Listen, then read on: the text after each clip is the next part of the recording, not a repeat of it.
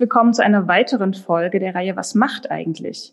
Mein heutiger Gast ist jemand, der ganz lange in der VHS-Community aktiv war und der Volkshochschulen auch immer noch sehr verbunden ist, sowohl in aktuellen Projekten als auch im Geiste, wenn ich das so sagen darf. Ich spreche heute mit Joachim Zucker. Viele Grüße in den Norden aus Leipzig. Hallo Caro. Danke, dass du, dass du mich eingeladen hast und ich grüße dich zurück aus Sirksdorf an Ostsee. Schön. Ihr habt, ich habe schon gehört, ihr habt genauso ungemütliches Wetter wie wir hier, aber wir sind trotzdem vor Dinge. Ähm, wenn ich an dich denke, muss ich sagen, fällt mir als erstes unsere sehr lustige Interviewaufzeichnung ein. Das ist schon fast drei Jahre her, habe ich vorhin festgestellt. Da haben wir ein Interview geführt mit Christian Seug, meinem Kollegen im Hof der Volkshochschule Leipzig. Und es war ziemlich lustig, weil ich mich immer an derselben Stelle versprochen habe, bestimmt zehnmal nacheinander. Also irgendwann haben wir uns dann gar nicht mehr eingekriegt vor Lachen. Äh, das kannst du mir ja heute heimzahlen. ja, okay. Ja. Wollen wir sehen, ne? Ich weiß, das war während des Barcamps, ne? Genau, das war direkt im mhm. Vorfeld des VHS-Camps 2018.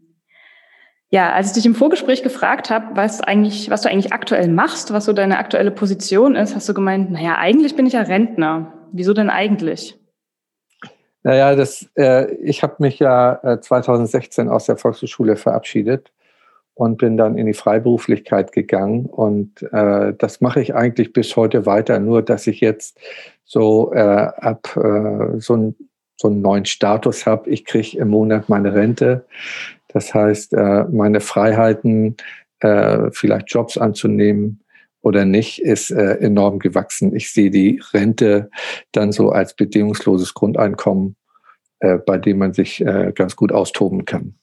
Okay, du hast eben schon gesagt, bis 2016 warst du an einer Volkshochschule. Was hast du denn genau gemacht, bevor du Rentner geworden bist? Also ich habe bei der Hamburger Volkshochschule habe ich angefangen 1991 äh, in dem Bereich Kultur, war ich HPM Kultur und äh, bin dann im Jahr 2000, äh, da hatte ich äh, zwei Jahre mich beurlauben lassen für ein anderes Projekt, bin ich zurückgekommen und dann habe ich Marketing gemacht. Und die letzten sieben Jahre, glaube ich, war ich Marketingleiter in der Hamburger Volkshochschule.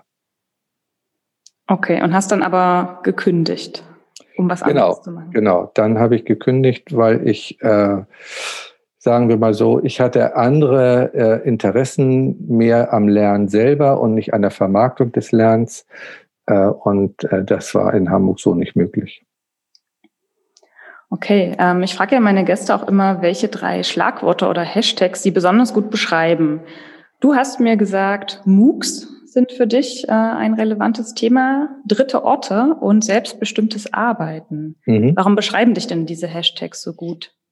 Weil das eigentlich, äh, ich hätte eigentlich noch einen vierten Hashtag äh, sein müssen, der wir Bienen, äh, weil mich diese äh, gut beschreiben in meinem Alltag. Also das ist so, ähm, mit dem MOOCs verbinde ich halt äh, relativ viel Inhaltliches und äh, von der Lernform bin ich nach, nach wie vor begeistert. Dritte Orte ist etwas, was äh, eigentlich mehr so die Perspektive auf Bildung betrifft. Also aus welcher Perspektive äh, betreibe ich überhaupt Bildung? Das äh, sehe ich an jeder Ecke, um die ich mich noch kümmere. Und selbstbestimmtes Arbeiten ist eben dieses äh, wirklich selbstbestimmt zu sein. Das ist noch ein großer Unterschied zu freiberuflich. Weil freiberuflich, ich sag mal, den Unterschied für mich freiberuflich ist, äh, dass ich äh, meinetwegen arbeite, ganz normal, keinen Chef habe, äh, aber gewissen Zwängen unterworfen bin. Und selbstbestimmtes Arbeiten äh, betreibe ich dann, äh, wenn ich das nicht unbedingt müsste, sondern wenn es aus so einer intrinsischen Motivation heraus geschieht. Wenn es mir also Spaß macht. Würdest du sagen, dass du selber jetzt aktuell auch selbstbestimmt arbeitest? Ja. Und das macht mich total froh. Weil die ganzen Zwänge einer Organisation, äh, all das äh, brauche ich nicht mehr bedienen und kann wirklich äh, auch Projekte so machen, wie ich sie mir vorstelle. Und das war früher so nicht möglich. Das leitet jetzt schon ziemlich gut über, auch zu den aktuellen äh, Projekten und Themen, über die wir heute sprechen wollen. Du hast ja den MOOC schon angesprochen. Da gibt es aktuell auch einen ganz bestimmten MOOC, der dich beschäftigt, der bei dir das Private mit dem beruflichen Interesse verbindet. Und zwar der BMOOC. Was genau ist das und was machst du im BMOOC? Also der BMOOC ist ein äh, Massive Open Online Kurs zum Thema naturnahe Bienenhaltung. Äh, man, das hat eine kleine Geschichte, das hat auch mit dem selbstbestimmten Arbeiten zu tun. Und zwar, ich habe selber Bienen, auch seit 2016. Und äh, irgendwann äh, habe ich dann mal drüber gepostet bei Facebook und, und bekam wahnsinnig viele Antworten. Und äh, das habe ich mal mit Beatrice Winkler von der VHS Karlsruhe besprochen. Wir treffen uns ja öfter mal telefonisch oder per Zoom. Und da sagte sie, ja Mensch, mach doch da mal einen Kurs für uns in Karlsruhe. Und dann habe ich gesagt, ja, Kurs ja, aber nur für euch in Karlsruhe, das ist mir ein bisschen zu klein. Lass uns doch mal einen MOOC darüber machen.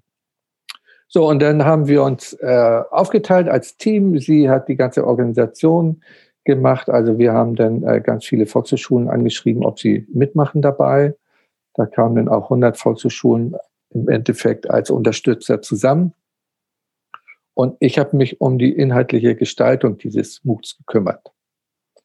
Und das war, ähm, das war ein ganz tolles Erlebnis, weil ich da ziemlich unbedarft reingeschlittert bin. Also ich habe zwar die Erfahrung gehabt vom VHS-MOOC, vom Ich-MOOC und vom Leuchtfeuer-MOOC, aber diesmal wollte ich es ganz anders machen und habe das aus der Sicht eines Anfängers ge gemacht. Ich habe also äh, mir Spezialisten, Experten gesucht und die habe ich interviewt. Bin hingefahren, habe die interviewt und habe das Ganze äh, sozusagen aus Sicht der Teilnehmer gemacht. Ich habe die Teilnehmer mitgenommen und äh, das ist mir ganz gut gelungen, weil ich überall äh, zurückgemeldet bekam, ja, du hast genau die Fragen gehabt, äh, gestellt, die ich ge mir im Kopf rumschwirrten.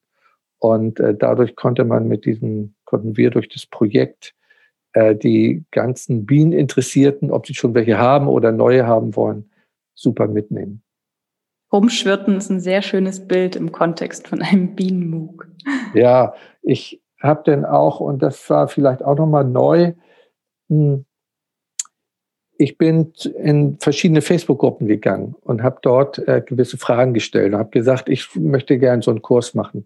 Und da kam äh, relativ schnell die Antwort, wieso, du hast keine Ahnung und willst so einen Kurs machen. Wie geht das? Äh, was, äh, wie soll das funktionieren? Und dann habe ich gesagt, ja, es funktioniert genauso, indem ich der Dumme bin und ihr seid die Schlauen und ich frage euch und damit werden alle Dummen wieder schlau und so funktioniert nun mal Bildung. Und es hat offensichtlich auch funktioniert, weil der BIMUG startet ja jetzt in eine überarbeitete Runde. Und äh, unter anderem hast du ein Kapitel erweitert, und zwar geht es um die Digitalisierung von Bienenbehausungen. Ja. Was also genau das, ist das? Das ist auch wieder äh, selbstbestimmtes Arbeiten. Äh, erstmal ging es darum, dass wir gesagt haben, okay, der BIMUG läuft seit einem Jahr, hat jetzt fast 3000 Anmeldungen und hat eine riesen Resonanz auf unserer Website und bei YouTube und so weiter. Also das hat uns alle ziemlich von den Socken geschmissen. Aber dann haben wir gesagt, okay, wie können wir das aktuell halten? Und äh, es war ja schon immer, Digitalisierung war ja schon auch zu Volkshochschulzeiten immer mein Thema und danach. Und dann habe ich gesagt, okay, wie können wir die naturnahe Bienenhaltung durch Digitalisierung unterstützen? Und dann gab es eine Gruppe im Netz, Bienlogger, DE, die äh, macht sowas genau Open Source. Die äh, bauen solche Systeme wie Stockwagen, wie ähm, praktisch äh, Temperaturen, Luftfeuchtigkeit, alles das messen, was im äh, wörtlichen Sinne im Stockdunkeln der Bienen passiert. Äh, und wir müssen sie dann nicht stören, indem wir die, den Deckel lüften, sondern hier kann Digitalisierung uns wirklich in der naturnahen Bienenhaltung unterstützen. Und dann habe ich gesagt, okay, das müssen ganz viele machen und wieder aus der Position des Dummen, äh, ihr bringt mir das jetzt bei und daraus machen wir einen Kurs. Und dann habe ich zum ersten Mal in meinem Leben habe ich gelötet und weiß, was eine Platine ist, habe mich gekümmert, was ist ein Widerstand und so weiter. Also du musst dir das wirklich vorstellen. Ich hatte null Ahnung. Und das hat wieder total Spaß gemacht, daraus praktisch einen Kurs im Kurs zu machen. Und jetzt stehen wir kurz vor der Fertigstellung, werden im Frühjahr irgendwann fertig und haben zehn neue äh, äh, Lektionen in dem Kapitel 8 des BIMUX. Das heißt, für alle, die, die äh, keine Ahnung von Elektrotechnik haben, die können ihre Beuten dann auch ihre Stöcke digitalisieren. Das macht total Spaß. Ich glaube, da bin ich eine gute Testperson. Ich habe davon auch keine Ahnung. Ich gebe ja, Meldung, ob es verständlich ist. Ja, genau. Wunderbar. Super. Ja, den BIMUG verlinken wir natürlich auch in den Show Notes. Mhm. Das zweite Thema, das du mitgebracht hast, ähm, da geht es auch um MOOCs, scheint also ein sehr wichtiges Thema für dich zu sein. Und zwar berätst du auch eine kirchliche Einrichtung zum Thema MOOC und zwar speziell für die Zielgruppe Älterer. Was hat es denn damit auf sich? Ja, es ist im Grunde genommen ein bisschen befeuert, glaube ich, durch äh, die Pandemie, dass ähm, jetzt ist letztendlich klar, dass wir ganz gewisse digitale Settings auch fürs Privatleben brauchen. Am Beispiel mal, wenn die Corona-App, wenn sie alle hätten und alle könnten damit umgehen, glaube ich, wäre es ganz gut, wenn man die auch weiterentwickeln könnte. Aber auch sowas wie äh, Online-Banking, all sowas, was früher sozusagen nice to have war, ist jetzt für viele eigentlich zwingend. Und da gibt es eine ganze Menge andere ähm, Tools und Herangehensweisen. Und dann bin ich angesprochen worden, so ein MOOC zu begleiten. Also ich veranstalte den nicht, ich mache den auch nicht. Ich bin lediglich Berater dabei und versuche dort diesen Perspektivwechsel wieder einzubringen aus Sicht der Älteren, ähm, das erklären, was mir mein Alltag durch digitale Settings erleichtern kann. Darum geht's eigentlich. Und was das alles sein wird und wie sich das weiterentwickelt hat, das werden wir jetzt in der Entwicklungsphase äh, für dieses Projekt rausfinden. Und dann wird es wieder ein ähnliches Setting wie beim äh, Ich-MOOC geben, zum Beispiel, dass es auch so eine MOOC-Bars geben wird in äh, Senioreneinrichtungen, aber auch in anderen Einrichtungen. Also MOOC-Bars im Sinne von Präsenzveranstaltungen genau. vor Ort, die dann den ja. MOOC begleiten. Und es geht eigentlich letztendlich wieder darum, Hilfe zur Selbsthilfe, dass dann in, an diesen unterschiedlichen Orten sich äh, Leute finden, Menschen finden, die äh, wie so ein Scout eigentlich anderen zur Seite stehen können. Das finde ich einen sehr schönen Ansatz, weil ähm, das auch so eine, eines der Themen ist, das mir selber am Herzen liegt, Ältere bei der Digitalisierung zu begleiten. Und ich das sehr schade finde, dass Ältere oftmals so defizitorientiert betrachtet werden. Ähm, ja, statt die Chancen gibt, zu betonen. Ja, und es gibt ja durch die Digitalisierung durchaus Möglichkeiten, äh, wie man zum Beispiel äh, es Menschen ermöglicht, länger in ihrem Zuhause zu leben. Und das ist mir ein ganz, ganz wichtiges Anliegen. Ja, also digitale Medien als Mittel auch der Partizipation an der Gesellschaft, selbstbestimmt leben, genau. arbeiten. Bis hin zu kleinen Netzwerken gründen, wo man mit Sensoren also feststellt, geht es dem anderen eigentlich gut zu Hause, ist irgendwas vorgefallen, dass man dann automatisch jemand äh, angerufen wird durch solche Systeme, ein Freund oder eine Freundin, äh, all das äh, ermöglicht es Menschen, das habe ich bei meiner eigenen Mutter erlebt, äh, viel länger in ihrem geliebten Zuhause zu bleiben. Okay, ich sehe, du hast ein sehr positives Bild von Bildung und siehst immer die Bedeutung für den Menschen. Ja. Das dritte Thema, das du mitgebracht hast, haben wir anfangs auch schon angerissen, und zwar das Thema dritte Orte. Ähm, vielleicht sollten wir noch mal kurz beschreiben, was überhaupt ein dritter Ort ist und Du berätst da Kommunen, wie sie dritte Orte schaffen können. Ähm, was ist denn ein dritter Ort und weshalb findest du das Thema so interessant? Ja, also ein dritter Ort ist ein Ort, wo Menschen hingehen können, äh, ohne dass sie geführt werden. Also wie in einer Bibliothek oder so, da gehe ich hin, um Bücher zu lesen, äh, sondern wo es ein Ermöglichungsraum ist, wo gewisse äh, eine Infrastruktur da ist, Sei es, ich kann Spiele spielen, ich kann mich um, äh, da sind äh, Computer, Arbeitsplätze, da sind aber auch, sind auch Bücher und da ist eine Möglichkeit, miteinander zu kommunizieren. Da gibt es vielleicht auch einen Kaffee, aber all das nicht kommerziell ausgerichtet, sondern einfach wie so ein, ja, man kann auch sagen, wie so ein modernes Gemeindezentrum, unabhängig von irgendwelchen äh, kirchlichen Einrichtungen. diese äh, offenen Orte, die fehlen uns zunehmend in der Stadt, weil alles eigentlich um uns herum kommerzialisiert ist. Also ich kann mich zwar mit meinem Laptop zu Starbucks setzen, äh, aber dann äh, konsumiere ich dort auch. Ne? Und ich komme nicht so richtig in die Kommunikation mit anderen. Und solche Orte entstehen hier und da. Und äh, das Besondere an diesen Orten ist, dass es nicht darum geht, dass eine Einrichtung sich darstellt, sondern dass äh, dieser Perspektivwechsel äh, vollzogen wird, dass ich aus Sicht der Nutzer äh, Dinge und, und, und Arbeiten und Freizeit ermögliche. Und da gibt es große Beispiele, die ein bisschen in die Richtung gehen. Das ist zum Beispiel das Odi in Helsinki, ein Riesenzentrum in der äh, City. Äh, ich glaube, über 10.000 Quadratmeter, eher so 20.000 Quadratmeter. Aber es gibt auch so kleine künstlerische äh, Bungalows in Parks, die im Sommer so ein bisschen funktionieren. Da kannst du denn hinkommen und kannst malen, wenn du Lust hast oder so, kriegst ein bisschen eine Unterstützung oder so. Gibt ein Riesenrepertoire. Und im Moment ist das Thema äh, auch in Zusammenhang mit der Verarmung der Cities zu sehen. Also auch während der Pandemie ist ja jetzt auch wieder sehr deutlich geworden, dass die Innenstädte zunehmend ausbluten, dass wenn dort kein Konsum stattfindet, sind das tote Orte. Und wie schafft man es eigentlich, äh, diese toten Orte wieder lebendig werden zu lassen? Zum Beispiel, äh, wenn große Kaufhausketten schließen, wenn äh, große Möbelgeschäfte schließen in der City, dann entsteht ein Leerraum. Und wie kann man den füllen? Also jenseits von Konsum und die Menschen wieder miteinander in Kontakt bringen. Und das ist gerade von vielen Soziologen und Stadtplanern, Entwicklern äh, ein wichtiges Thema. Ich finde es sehr interessant, dass du eingangs die Bibliotheken eigentlich so als Anti-Beispiel für dritte Orte genannt hast, weil das ja oftmals in der Debatte eher so Positivbeispiele sind, dass Bibliotheken das ganz gut hinbekommen. Was mich jetzt aber noch interessieren würde, ist, ähm, auch wenn wir das jetzt nicht ausdiskutieren können, können denn in deinen Augen Volkshochschulen, könnten das dritte Orte sein? Äh, Nee. Also so wie Volkshochschule ist, kann ich mir das nicht vorstellen, weil äh, alles, was eine Volkshochschule macht, hat einen gewissen Zweck.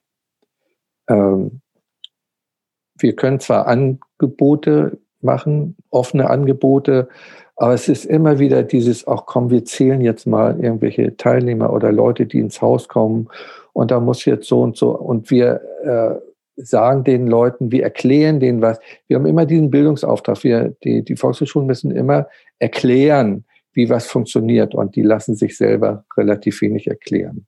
Von Menschen, die vielleicht kommen würden und es äh, vielleicht viel besser wissen. Äh, die haben ja da äh, gar keine Chance. Äh, und Bibliotheken ist kein Negativbeispiel, aber es ist auch so etwas, wenn ich dann noch ein rotes Sofa mehr hinstelle und noch einen großen Tisch, an dem keine Bücher stehen, dann ist es immer noch kein offener Ort, äh, sondern dann ist es eine Bibliothek und die wird betrieben von der Bibliothek und die äh, bestimmt auch, was dort äh, in den Regalen steht zum Beispiel. Äh, und äh, all das gilt es sozusagen zu hinterfragen und zu sagen, wie kann ich etwas ermöglichen, ohne es aus der Perspektive der Institution zu sehen mich davon zu trennen. Und das ist äh, im Moment, äh, das ist ein tierisch schwieriges Unterfangen, weil in allen Diskussionen, die ich habe, auch in Workshops, die darum gehen, kommt immer wieder der Impuls, ja, aber wir müssen doch. Und ich sage, nein, ihr müsst gar nicht. Ihr könnt es euch nur nicht anders vorstellen. Und das ist äh, eins der dicksten Bretter, die noch gebohrt werden müssen. Ja, ich merke schon dieses äh, Going Native, also sich fremdstellen, dumm stellen, neugierig bleiben, ist so was, was sich durch alle deine Themen durchzieht. Ähm, ich verlinke in den Show Notes auch einen äh, Beitrag, den du geschrieben hast durch deine, äh, über deine Reise durch Skandinavien, wo du verschiedene dritte Orte beschrieben hast. Das ist, glaube ich, sehr interessant nochmal zum Nachlesen. Äh, ich habe zum Schluss noch drei kleine Fragen für dich, die ich allen Gästen stelle, die jetzt nichts mit den äh, Themen zwingend was zu tun haben. Und zwar, über welches Tool oder welche Website bist du in letzter Zeit gestolpert, was du gut fandest? Also eigentlich über die Seite der B-Locker, äh, weil die mit einer Community all ihr Wissen äh, ganz gut dargestellt auf ihre Website bringen. Und ich selten so eine Offenheit erlebt habe, mit der das passiert, auch wenn äh, vielleicht das eine oder andere Mal äh, das nicht funktioniert. Aber auch dieses ehrenamtliche Engagement und das auf so eine Seite zu stellen für eher Technik-Nerds, das fand ich richtig klasse. Gut, danke. Verlinke ich auch in den Show Notes. Dann, was ist deine liebste Netzwerkgruppe in der VHS Cloud? Ja, ja, das ist schwierig jetzt. Also ich äh, bin zwar Moderator in der Bildungsmarketing-Gruppe und äh, habe auch dort eine äh, BIMO-Gruppe äh, installiert, aber ich bin mit beiden Gruppen eigentlich ziemlich unzufrieden, weil es äh, relativ wenig Aktivitäten der Mitglieder gibt dieser Gruppe. Äh, das erlebe ich in der Cloud dass äh, ganz viele Kollegen kommen und sagen, ja, ich würde gern äh, mehr darüber wissen, aber selber nichts einbringen. Und deswegen ist diese Netzwerkarbeit in der Cloud für meinen Teil, das mag für andere ganz anders sein, aber für meinen Teil doch recht unbefriedigend. Also hast du keine liebste Netzwerkgruppe, nee. sondern eher die Ermutigung von allen, sich auch mehr einzubringen ja, in den Gruppen. Ja. ja. Okay. Und was ist in deinen Augen aktuell die wichtigste Frage, mit der sich Volkshochschulen auseinandersetzen müssen? Oder was ist aktuell auch so die spannendste Entwicklung an Volkshochschulen? Ja, als Außenstehender treibt mich ehrlicherweise eine Frage um, wenn wir jetzt wieder sagen, äh, die Digitalisierung ist so wichtig und dann braucht es einen Digitalgipfel für Erwachsenenbildung oder, oder dergleichen und gesagt wird, wir brauchen eine Förderung äh, für äh, unseren neuen Programmaufbau im Bereich der Digitalisierung, dann sehe ich das nicht so. Also ich sehe Digitalisierung als selbstverständlich an mittlerweile und äh, kann gar nicht verstehen, dass das immer wieder als etwas wie, naja, unsere Kanzlerin hat mal gesagt, Neuland, äh, immer wieder so ein bisschen als Neuland gesehen wird. Ich sehe, dass ganz viel passiert, aber ich weiß auch nicht, was sich über die Pandemie hinaus daran richtig trägt. So, das ist so ein Thema für mich, dass die Volkshochschulen äh, lernen müssen, äh, diesen Bereich wie selbstverständlich zu integrieren und ihn nicht zum Beispiel in einen Fachbereich zu quetschen, wo denn jemand unterwegs ist mit seinem Handy und mit allen Endgeräten und den anderen was beibringt und die sagen, ja, ja, mach mal. Das ist, glaube ich, ein sehr schönes Schlusswort. Vielen Dank, dass du dir die Zeit genommen hast für die spannenden Einblicke in deine Arbeit. Ähm, Gerne. Danke, dass du heute da warst und wir sehen uns dann spätestens im BIMO. Ja, okay. Vielen Dank für die Einladung nochmal. Hat mir auch Spaß gemacht und manchmal ist es ganz gut, ein bisschen über sich selbst doch mal zu erzählen, was treibt man eigentlich so. Das ist ganz interessant. Danke dir. Tschüss. Tschüss.